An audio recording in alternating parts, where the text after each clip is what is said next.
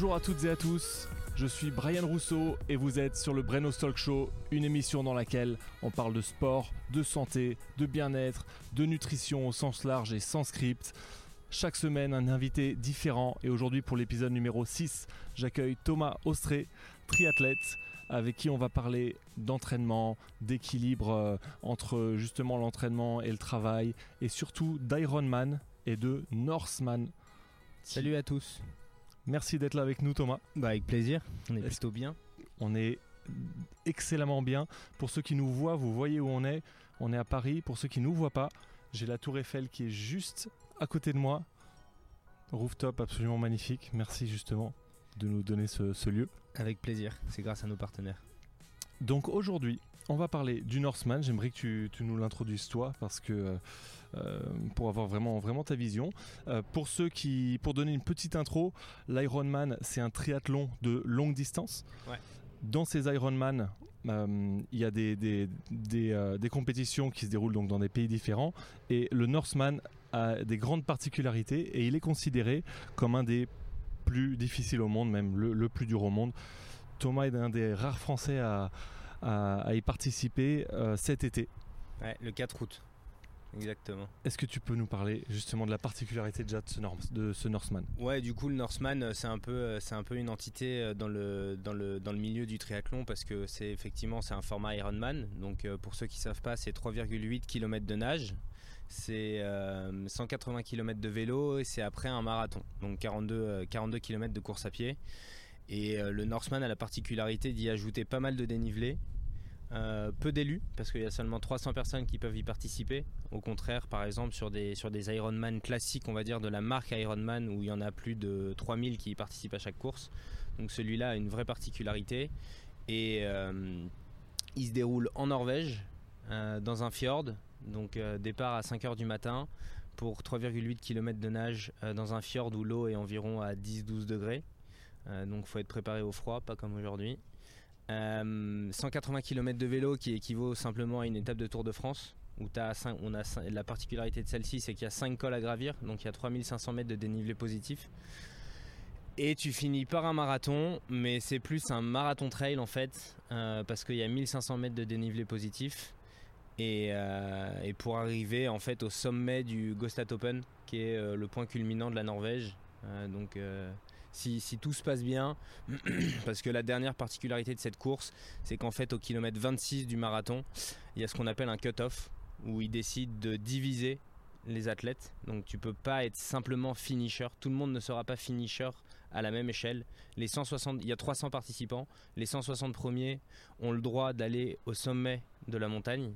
Et les autres ont un itinéraire en fait de délestage ou une alternative, mais ils ont pas la même récompense parce qu'au final, euh, on fait tout ça simplement pour un t-shirt noir si t'es en haut de la montagne ou un t-shirt blanc si t'es euh, pas dans les 160 premiers.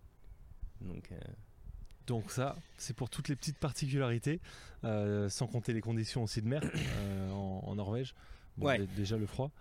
Pas mal de froid, euh, un fjord, on sait jamais à quoi on peut s'attendre. Euh, sur les années précédentes, en général, ils arrivent à avoir du soleil, de la grêle et de la neige et de la pluie. Donc euh, je pense qu'on peut passer par tous les stades et on verra bien.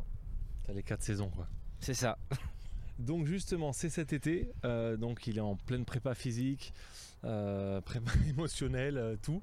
Euh, on se voit à Paris euh, justement pour, pour permettre de, capter. Tu travailles entre Paris et Londres. Ouais, exactement. Je, suis, je basé euh, en fait entre Paris et Londres parce que je suis commercial pour une société euh, en finance, donc euh, des horaires de bureau classiques. Et, je suis sur la zone du UK, donc je, suis en charge de ça et c'est pour une boîte française. Donc il m'arrive d'être souvent à Paris et c'est d'où l'occasion de pouvoir se rencontrer. Donc en fait, ça c'est pour moi le, premier gros sujet hyper intéressant euh, pour tous ceux qui, qui sont passionnés de sport, qui ont peut-être des gros objectifs, euh, ou d'autres qui ont beaucoup d'excuses dans leur vie euh, parce qu'ils ont, ils n'arrivent pas forcément à s'entraîner. Thomas, il n'est pas professionnel dans le sens où il n'est pas payé pour faire ce sport. Il y a des sponsors qui commencent petit à petit à s'intéresser à lui parce que le Norseman, bah voilà, c'est très prestigieux et c'est très difficile.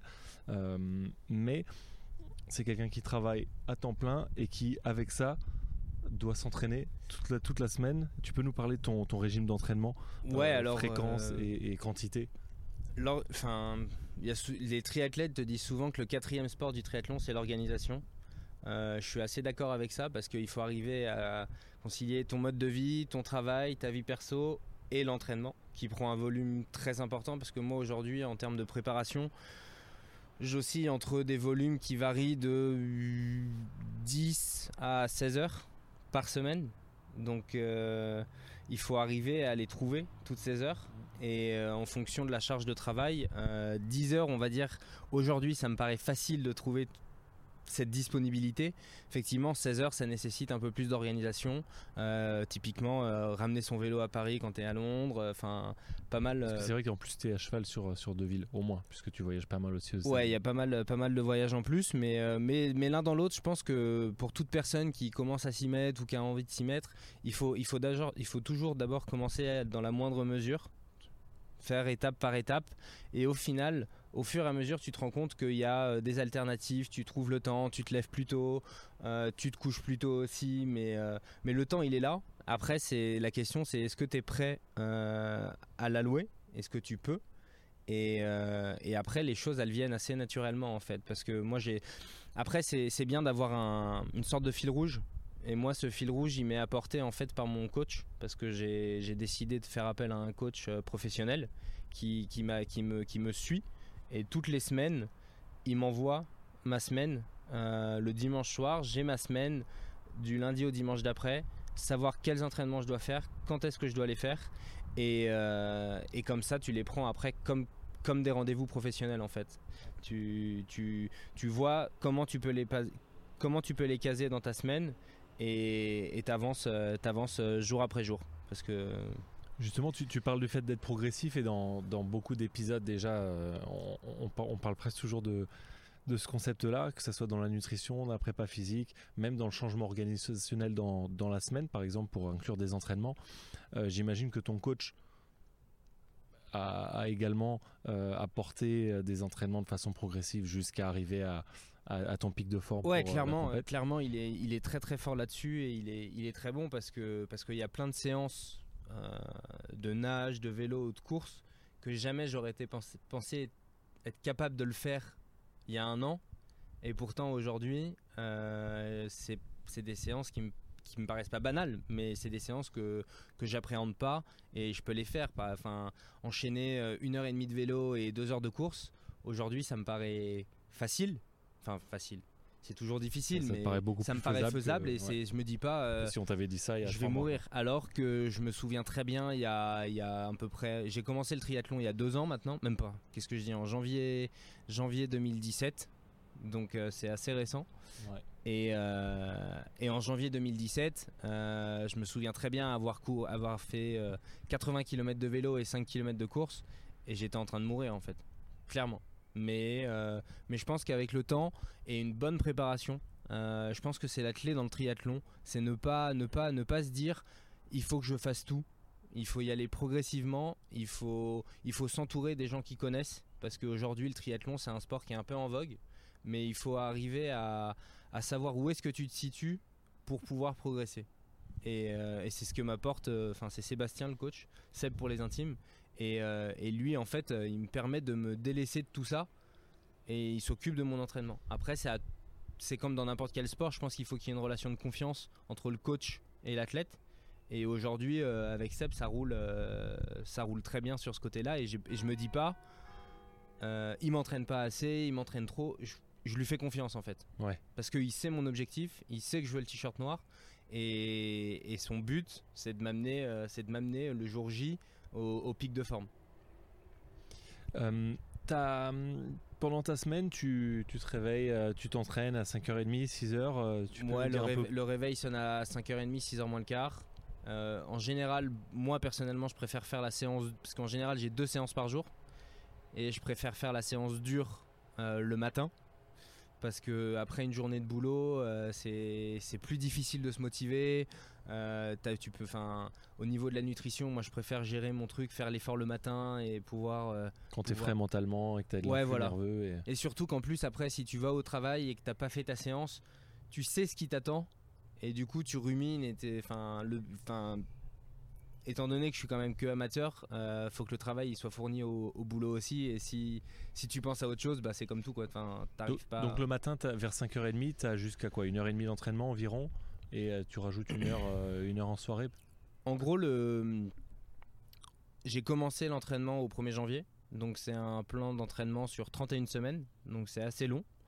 Mais euh, là, on est à 17 semaines. Le volume commence vraiment à augmenter parce que j'ai une course préparatoire là le 13 mai à Aix-en-Provence, qui est le Half Ironman de Aix. Donc là, clairement, depuis début avril, on a un peu augmenté le volume. Donc ça veut dire que le matin, tu peux faire une heure, une, heure et demie, deux heures. avant, je faisais plus une heure. Et en fait, jusqu'au mois de juin, juillet, ça va augmenter crescendo et il y aura des, séances où ça va même être 3 heures, je pense, euh, de vélo euh, le jeudi matin ou le mercredi matin euh, que tu, tu, pourras pas y échapper, quoi. Pour, pour contrebalancer le fait que tu fasses les choses un peu progressivement, quand tu t'es inscrit, sachant que voilà, tu, tu, viens de dire que ça fait un an et demi que tu fais du triathlon, on en parlait un petit peu off, mais c'était un défi que tu t'es lancé, un pari. Et on va parler justement de, de comment, comment se, qualifier, comment être sélectionné pour, pour le Norseman. Je sais que c'est une des questions euh, qu'on t'a posées sur les réseaux. Ouais, exactement. Euh, tu peux nous parler juste du moment où, où j'ai décidé de... De, bah, de, te, de, te, lancer et de voir, voir si C'est assez simple, le Norseman, euh, pour les franco-français, on va dire, il y a Canal Plus, pour pas le citer, qui a, fait, qui a fait un documentaire dessus d'une vingtaine de minutes, super intéressant. Et et tous les gens un peu férus de sport ou comme bien ce genre d'émission, bah forcément ils savaient que j'avais fait un mon but était de faire un Ironman, de le terminer. Et après c'est toujours la question bah qu'est-ce que tu fais après? Et euh, il y, a, plusieurs choses effectivement. Il y a les championnats du monde à Hawaï qui sont qui sont magnifiques. Et euh, mais aujourd'hui j'ai pas la prétention de pouvoir pouvoir y accéder.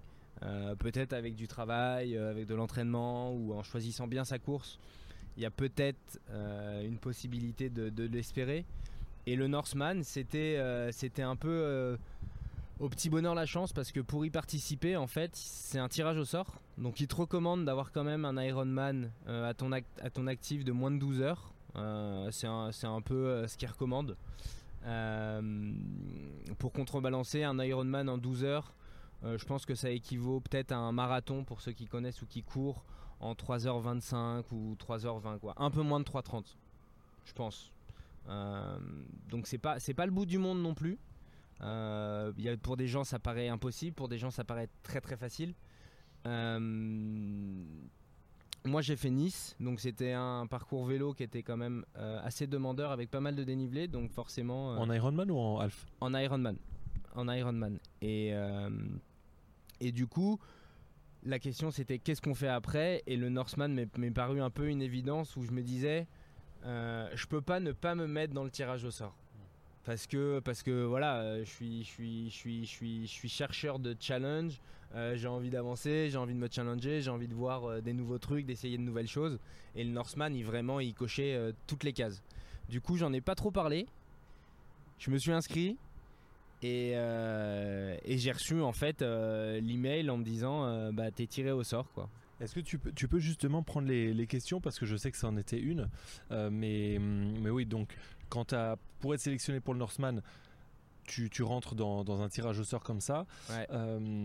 si tu n'es pas pro, tu m'avais dit qu'il y avait ces, ces deux méthodes de, sélection. Bah, j'ai appris là, tout, hier qu'il y a 250 athlètes qui sont sur la, sur la liste euh, des participants et non 300. Euh, il y a 100 Norvégiens minimum, 90 professionnels et 15% de femmes. Donc en fait, il reste très très peu de place euh, pour, les, pour les gens, pour les hommes normaux, on va dire. Parce que aux dernières nouvelles, je suis pas norvégien, je suis pas une femme et je suis pas pro. Donc donc il doit rester une quarantaine de slots qui sont effectivement un tirage au sort. Donc euh, faut, c'est, de la chance quoi. Clairement, euh, clairement c'est de la chance. Donc là tu avais, dis-moi, qui c'était qui t'avait posé cette question? Qu'on puisse lui dire, bon là on a les, belles cloches de Paris qui sont en train de nous, nous rappeler l'heure. Antoine DLBCQ. Je ne sais pas euh, son vrai nom, mais en tout cas, voilà, il me demandait si c'était un tirage au sort pour l'inscription, et oui, c'est un tirage au sort. Et à part, alors, pour la petite histoire, ils nous ont aussi dit qu'ils allaient changer le mode de tirage au sort à partir de l'année prochaine. Donc je sais pas ce qu'il en est, je sais pas ce qu'il sera, mais c'était euh, apparemment c'est pour privilégier les gens parce qu'il y en a qui s'inscrivent depuis 6 ans et qui sont toujours pas tirés au sort. Donc euh, il y a un moment, ils aimeraient bien pouvoir le faire. Quoi. Donc peut-être qu'ils vont faire quelque chose comme l'UTMB euh, au niveau des trails où au bout de 3 fois ou 4 fois, euh, t'as un slot d'office ou je sais pas. C'est à voir. Du coup, il y a d'autres questions. On peut aller sur les autres questions. Je sais pas combien de temps les cloches vont sonner, mais. 18 fois, parce qu'il est 18h. Bon, on va voir. Et voilà, on est bon. Ouais, c'est bon. Qu'est-ce qu'on a d'autre? euh, Du coup, il y a Chevron qui, me, qui, qui dit qu'il attaque pour de bon le triathlon après le marathon de Paris, euh, félicitations, avec une bonne base de course à pied et il me demande s'il devrait se focaliser sur le vélo et la natation pour rattraper le retard où je dois équilibrer les trois disciplines. Alors en toute euh, simplicité, je suis pas coach non plus, mais moi à ta place, je privilégierais pas une discipline plutôt qu'une autre parce que le triathlon c'est trois sports et il faut le prendre dans son ensemble. Euh, effectivement, tu peux axer peut-être un petit peu plus euh, pendant des, cycles de travail sur du vélo ou de la natation, mais tout en conservant un volume en course à pied. Parce que, parce que sinon, bah, il peut aussi s'arriver l'effet inverse où tu, régresses en course à pied, où tu te sens moins à l'aise. Et, euh, après, tu auras bah, le, travail inverse à faire ou à dire bah, faut maintenant que je focus en course à pied alors que tu as travaillé sur le vélo et la natation. Donc je pense que je pense qu'il faut que tu gardes une, certaine euh, homogénéité dans tes cycles d'entraînement euh, pour pouvoir arriver confiant le jour de tes premières courses. mais étant donné que tu es déjà confiant en course à pied, effectivement, tu peux, tu peux, tu peux, tu peux faire peut-être plus de cycles de natation ou de nage, de natation ou de vélo, mais pas, enfin, n'arrête pas de courir, quoi, clairement. On a pas mal de questions sur la nutrition et on a aussi deux notamment sur le vélo. Un qui dit, euh, on a, là c'est Mathilde qui nous dit que c'est un peu sa partie faible, donc comment gérer le mieux pour éviter la casse. On est deux. Et, euh, aussi qui nous demande comment se nourrir sur le vélo euh, pendant la, course, c'est Laura, CPLR. Du coup, la nutrition, je pense qu'elle est propre à chacun. il, faut, il faut en parler avec si tu as un coach ou si tu es dans un club pour pouvoir un peu prendre les idées des gens qui, qui en font depuis pas mal de temps. Moi, c'est comme ça que j'ai fait. Et après, faut essayer parce que chaque personne va avoir un protocole de nutrition qui est propre. Euh, c'est bien d'essayer tout à l'entraînement, jamais de choses nouvelles euh, le jour des courses. Après, euh, moi sur le vélo, mon protocole il est assez simple. C'est toutes les 10-15 minutes, je bois une gorgée d'eau. Et toutes les 20-25 minutes, euh, soit je prends un petit bout de gel, soit un petit bout de barre, soit euh, des gens ils prennent des fruits secs, des gens ils prennent des bananes. C'est à toi d'essayer d'avoir ton ressenti sur ce que tu aimes, ce que tu veux. Euh, moi je sais que les gels me dérangent pas et j'aime ça donc donc ça me dérange pas. Il y a des gens qui aiment pas les gels, donc ils prennent des, fruits secs, ils prennent des, des barres énergétiques. c'est à, toi d'essayer. Euh, par contre, la seule, la, vraie chose à ne pas oublier, c'est de s'hydrater.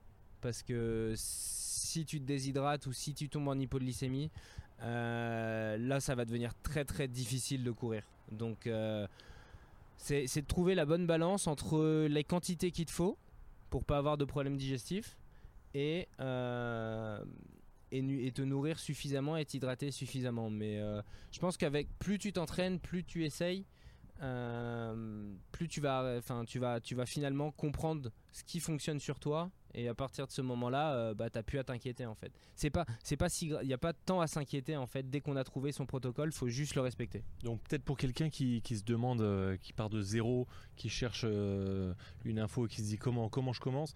Tu pars pour un entraînement ou tu pars pour une course, qu'est-ce que tu prends sur toi?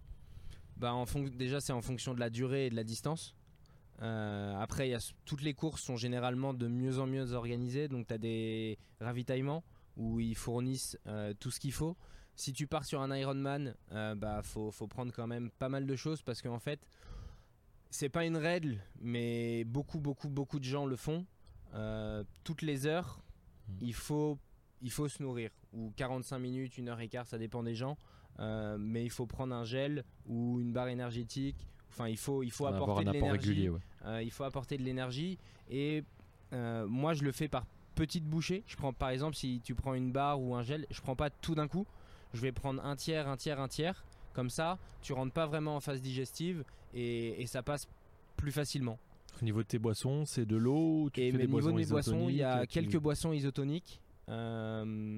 sur toutes les distances, sur sur les, pardon, sur les courses de la marque Ironman, il y a des boissons isotoniques au ravitaillement, donc tu peux prendre, de, tu peux prendre ça. Euh, moi, j'en prends, je fais, j'alterne les deux en fait. Je fais une, gorgée d'isotonique, une gorgée d'eau, une gorgée d'isotonique, une gorgée d'eau, pour pas en avoir marre non plus, parce qu'après le goût et c'est assez sucré aussi, donc tu peux vite en avoir marre. Donc euh, ouais, pour quelqu'un qui commence, je dirais euh, un gel toutes les 45 minutes, une heure et s'hydrater toutes les 20 minutes, quelle que soit la course. Et après, si les gens sont assujettis aux crampes, des pastilles de sel toutes les heures aussi. Ok. C'est un. Après, au, niveau de la nutrition euh, au jour le jour, on va dire, nous on en, on en, parle un petit peu tous les deux. Euh, ça va être la même chose dans le sens où pour quelqu'un qui a aucune base, il faut s'entourer, il faut aller demander aux gens, soit de ton sport, qui connaissent euh, et qui ont, qui ont cette expérience, soit un coach de nutrition si, si tu as la chance d'en avoir un autour de toi. Euh, si déjà tu as tes routines alimentaires, c'est toujours important d'avoir un, un habits based en fait de baser ton, ton évolution ta progression d'alimentation sur tes habitudes déjà. Euh, c'est important à, plusieurs titres. Un, parce que le métabolisme, il a une certaine inertie, il prend du temps à s'adapter à des, à des nouveaux régimes pour être performant et aussi parce qu'en fait tes habitudes elles sont basées sur euh, tes préférences culturelles, sont basées sur euh, tes, mm, tes, préférences, ton assimilation, peut-être certaines intolérances, etc., etc.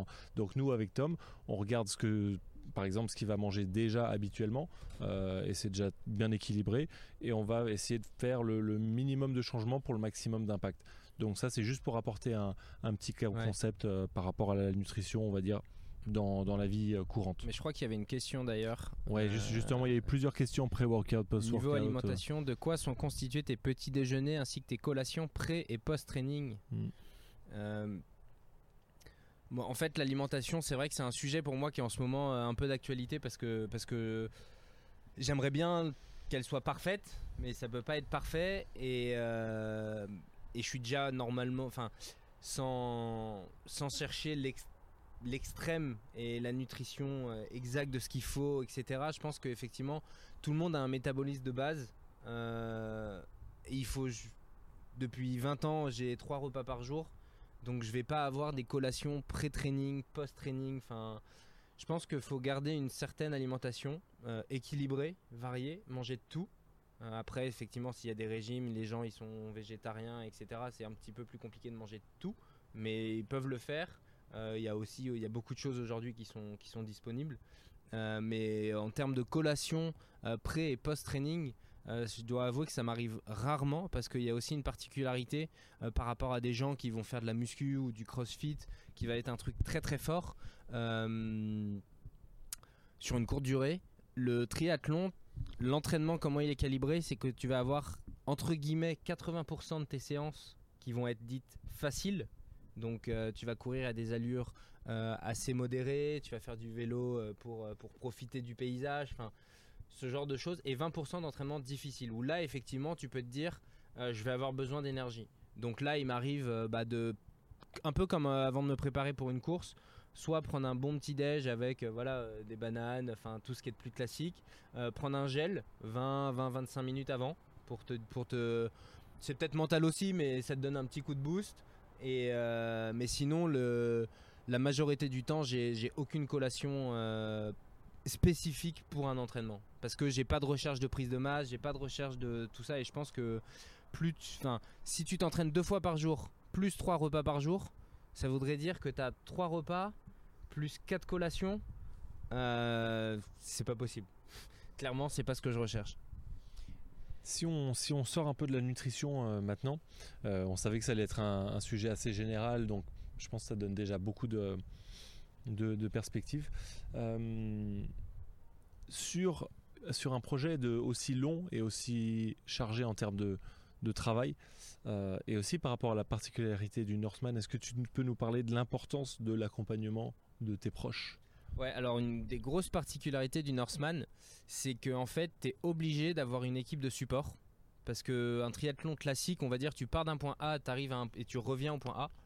Le Northman, tu pars d'un point A et tu vas 250 km plus loin euh, à un point B. Donc euh, d'un point de vue logistique pour eux, ce serait impossible euh, d'organiser ça, clairement.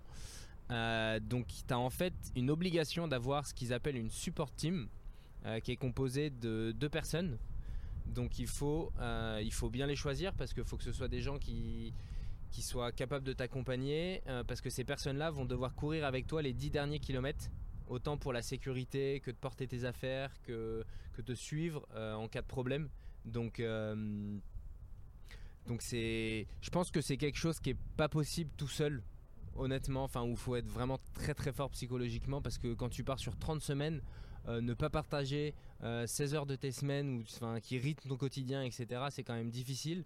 Donc c'est vrai que de temps en temps, il y a certains proches qui peuvent en avoir marre, mais mais dans l'ensemble, la, dans, dans, dans moi je suis super bien entouré. Enfin, j'ai ma famille qui est là, j'ai mes potes, j'ai ma copine. Euh, tout, le monde, tout le monde est vraiment euh, à fond derrière moi. Donc c'est vrai que c'est boostant et tu as envie de faire bien en plus. Donc euh, tu as, envie de, as envie de leur faire plaisir. Tu as envie de te dire, bah voilà, eux aussi ils se donnent du mal.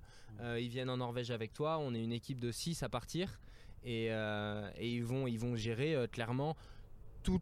tout ça, je pense que mine de rien, ça représente peut-être 20% de succès ou 30% de ta course parce que parce qu'ils vont te nourrir, ils vont ils vont t'hydrater, ils vont te donner euh, ce dont tu as besoin. Il y a un protocole de course qui va être prédéfini et bien défini et ils vont et c'est à eux de le respecter parce que après après je sais pas après 4 ou 5 heures euh, de vélo assis sur ta selle à, en chier à monter à monter des montagnes euh, tu peux, tu peux, tu peux oublier de t'hydrater, tu peux oublier de manger, tu peux oublier que en fait il y a une heure et demie t'as mangé mais t'as pas pris ta pastille de sel. Enfin, et tout ça en fait, euh, c'est des trucs qui font que quand tu vas commencer à courir, si tu l'as pas fait, tu peux le payer cash et, euh, clairement ils sont là pour ça quoi. Enfin, ils vont moi je, moi je compte, je compte vachement sur eux pour, euh, pour pouvoir, pour pouvoir m'épauler et me délester de, de penser à tout ça quoi. Donc là, tu as, tu, as Aix-en-Provence qui arrive.